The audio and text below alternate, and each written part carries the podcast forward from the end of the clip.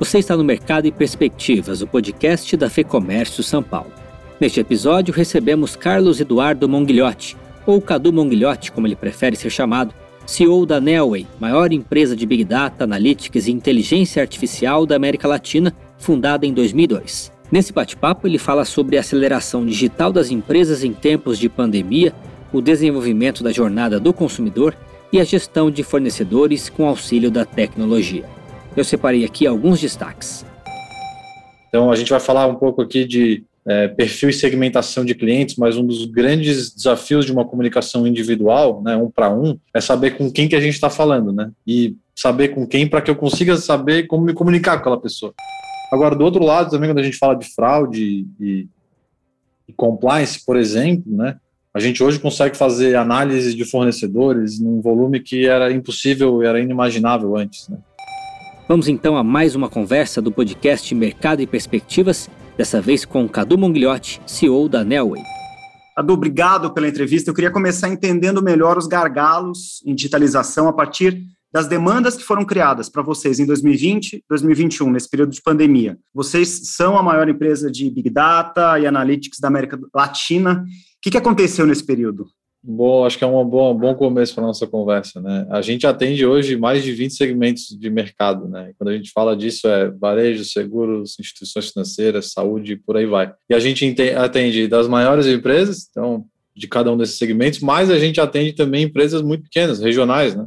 Que atuam lá na ponta e que, que sentiram talvez o primeiro impacto aí da, da pandemia é, logo desde o começo, né? A primeira coisa que a gente aprendeu foi que o brasileiro é muito resiliente, né? Acho que isso a gente percebeu que a criatividade foi, foi incrível para cada um do seu jeito para passar pela pandemia. Né? Agora, a, o desafio principal, que foi o desafio da digitalização, ele bateu empresas de forma diferente. Né? Então, as empresas do varejo que tiveram que do dia para a noite fechar a loja, mandar todos os vendedores para casa e começar a atender os clientes online.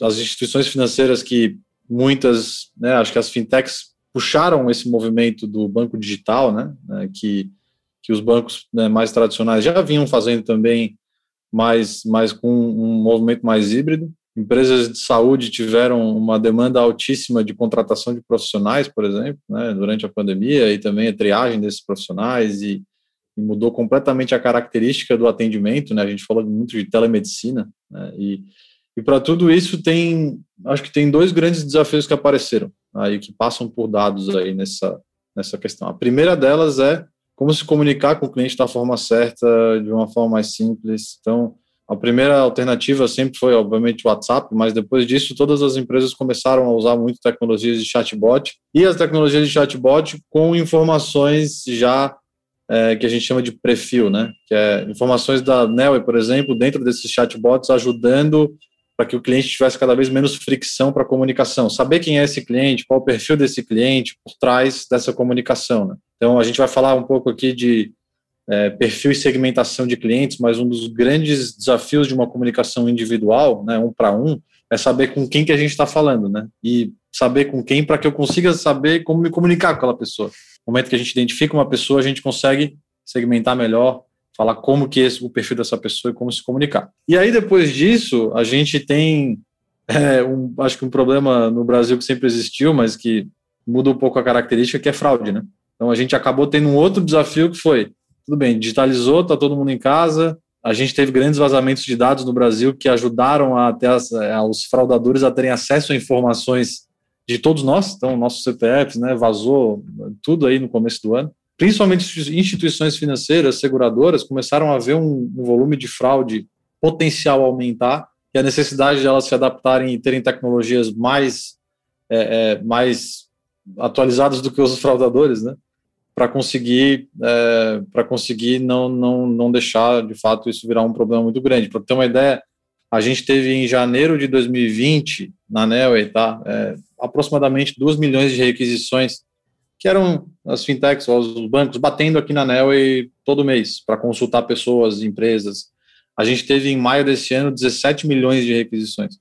Então, o volume de consulta para os canais digitais aumentou muito né, e principalmente para esses produtos antifraude. Né, e acho que a digitalização trouxe coisas muito boas, mas também trouxe desafios sistêmicos aqui, como, por exemplo, é, tratamento antifraude. Né. E aí, do outro lado, a gente fez trabalhos pro bono aqui na NEL que foram muito bacanas. É, e lá da saúde, acho que tiveram diversos né, trabalhos que a gente fez, mas uma das que a gente fez foi a triagem de contratação de profissionais para os hospitais de campanha em São Paulo, junto com o Hospital Albert Einstein, para fazer isso em volume alto, né, conseguir contratar mil profissionais é, em uma semana para conseguir né, construir esses hospitais de campanha. Dentro de projetos que ajudaram a economia, a gente ajudou muitas empresas pequenas né, a conseguirem é, é, atravessar esse momento sendo a plataforma de crédito do Estímulo 2020, que é, um, que é uma plataforma de crédito privada, né, quase que de graça, e por aí vai. Então surgiu muita demanda não só para fazer aí o mercado se digitalizar e ficar mais atualizado, mas também pro bono para combater a pandemia.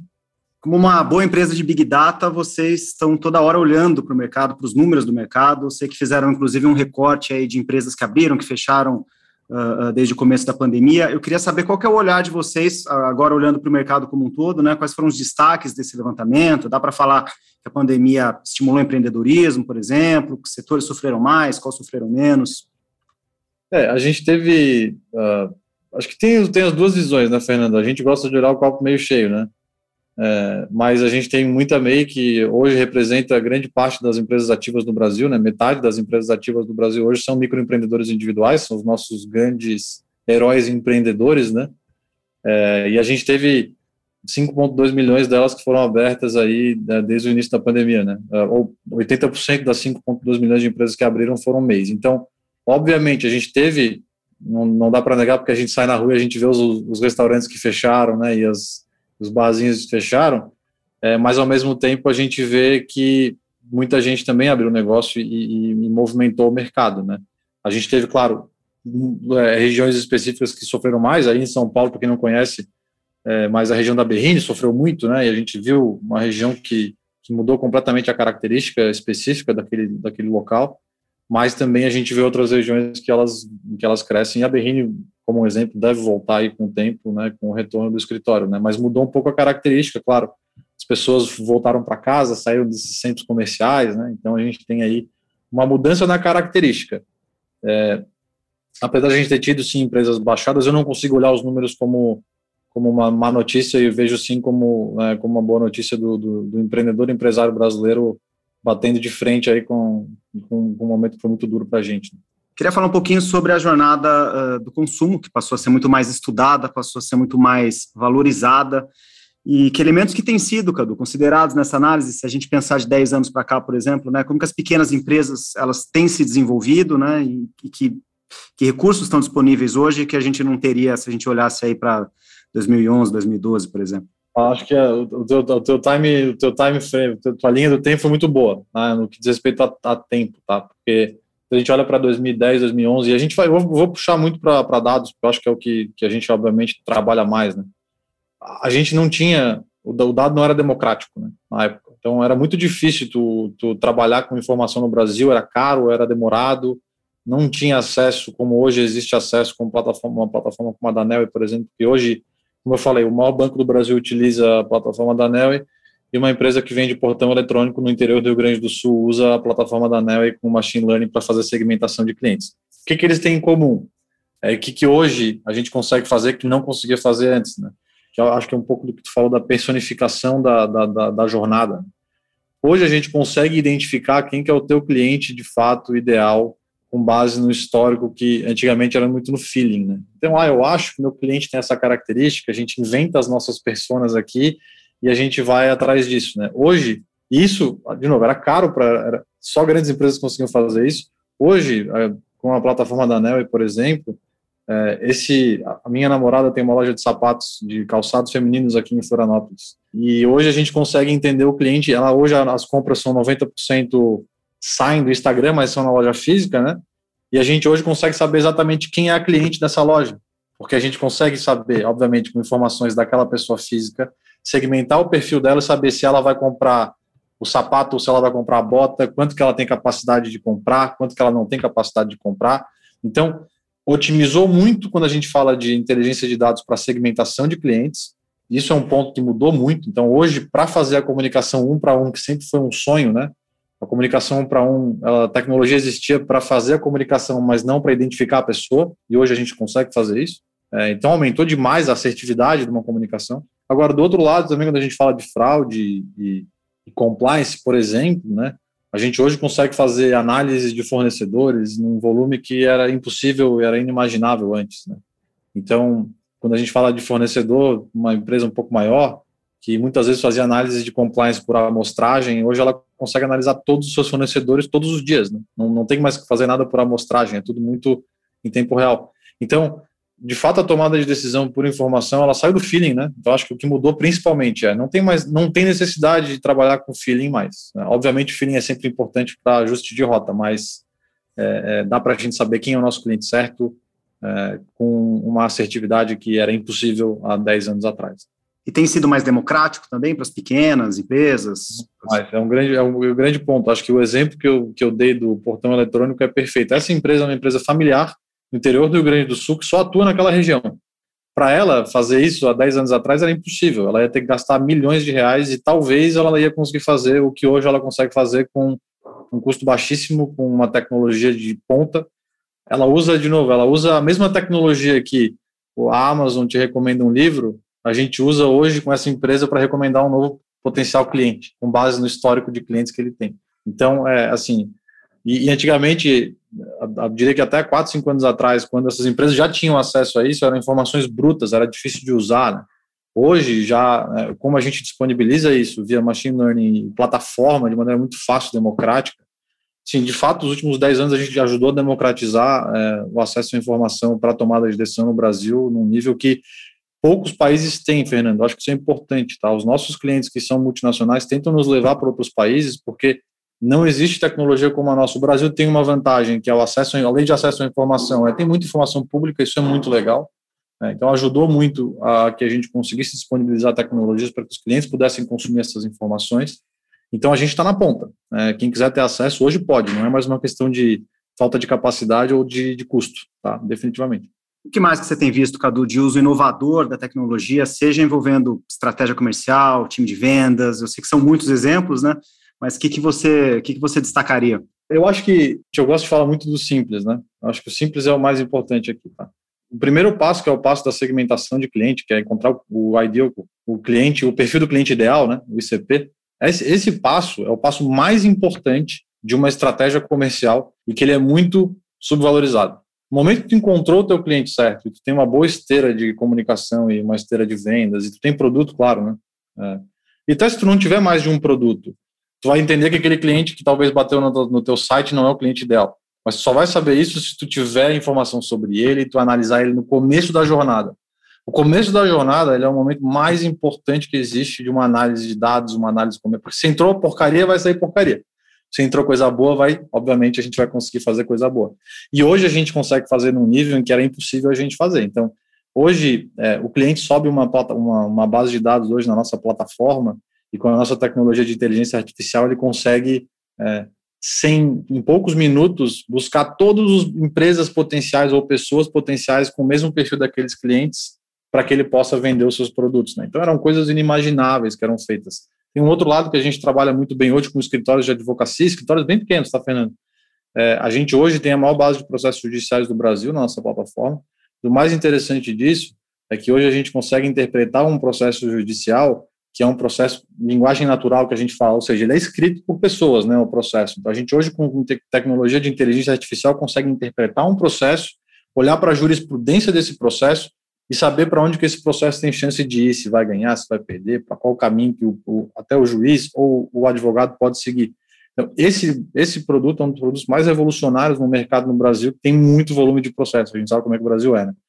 Então, a gente está vendo muita aplicação é, de, de data analytics e de inteligência artificial, mas que no final do dia são das coisas mais simples, tá? A gente fala de grandes tecnologias, de coisas muito bonitas e buzzwords aqui, mas no final do dia o problema ele continua sendo o mesmo problema. Então, nosso objetivo não é usar o buzzword para ficar bonito, nosso objetivo é usar a tecnologia, e se não precisar ser com inteligência artificial, que não seja. O negócio é resolver o problema dos clientes, né? Entender esse cliente que está mudando muito rápido também, né? Um cenário muito inconstante de hábitos também e tudo mais, né? É isso aí. Legal. Cadu, uh, quais lições da pandemia aí ficou, ficam para vocês aí da Nelway? Eu acho que eu acho que uma das lições da pandemia para a gente, né? Eu acho que ser bem flexível, uh, para o mercado. Acho que a gente precisa entender o momento do mercado, ele pede coisas diferentes em determinados momentos. Uma coisa que nós, como empresa, entendemos, né, existe um grande desafio para qualquer empresa que quer foco versus diversidade, né? Então, eu foco num produto, eu tenho diversidade de receita, e eu vou, eu e a gente sempre tinha aqui na NEL esse grande né, dilema de vamos focar ou vamos ter diversidade. E para a gente foi muito importante a gente ter diversidade de receita e, e ter um portfólio diverso com segmentos de atuação diferentes, em que alguns segmentos sofreram na pandemia, outros ajudaram a gente a crescer, né, quando a gente fala de crescimento. Então, é bom ter um grande mix de, de, de, de, de um portfólio diversificado, quando a gente fala de investimento, é bom diversificar, dentro das empresas também é bom diversificar e ter linhas de frente diferentes de atuação. Esse é um ponto.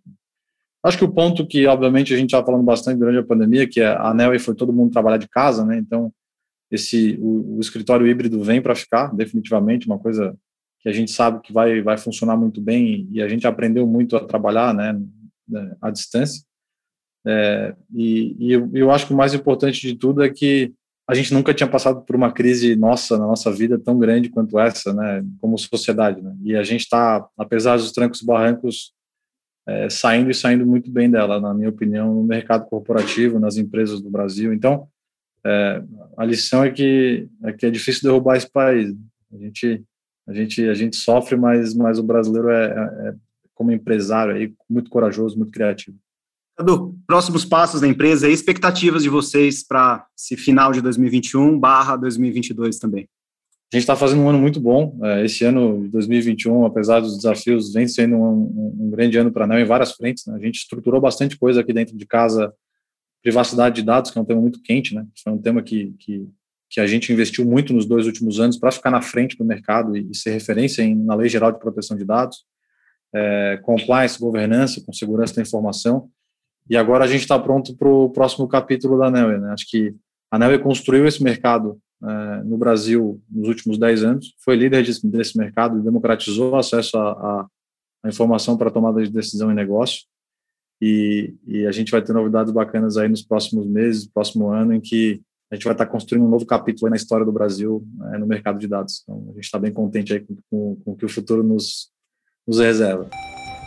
Esse foi Cadu Mongliotti, CEO da Nelway. E eu lembro que se você é empresário, vale a pena conhecer o lab.fecomércio.com.br.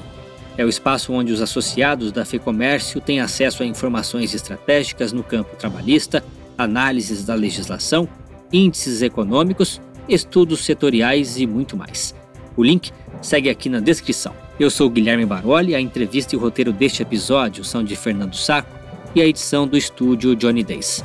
Obrigado pela sua companhia e até a próxima.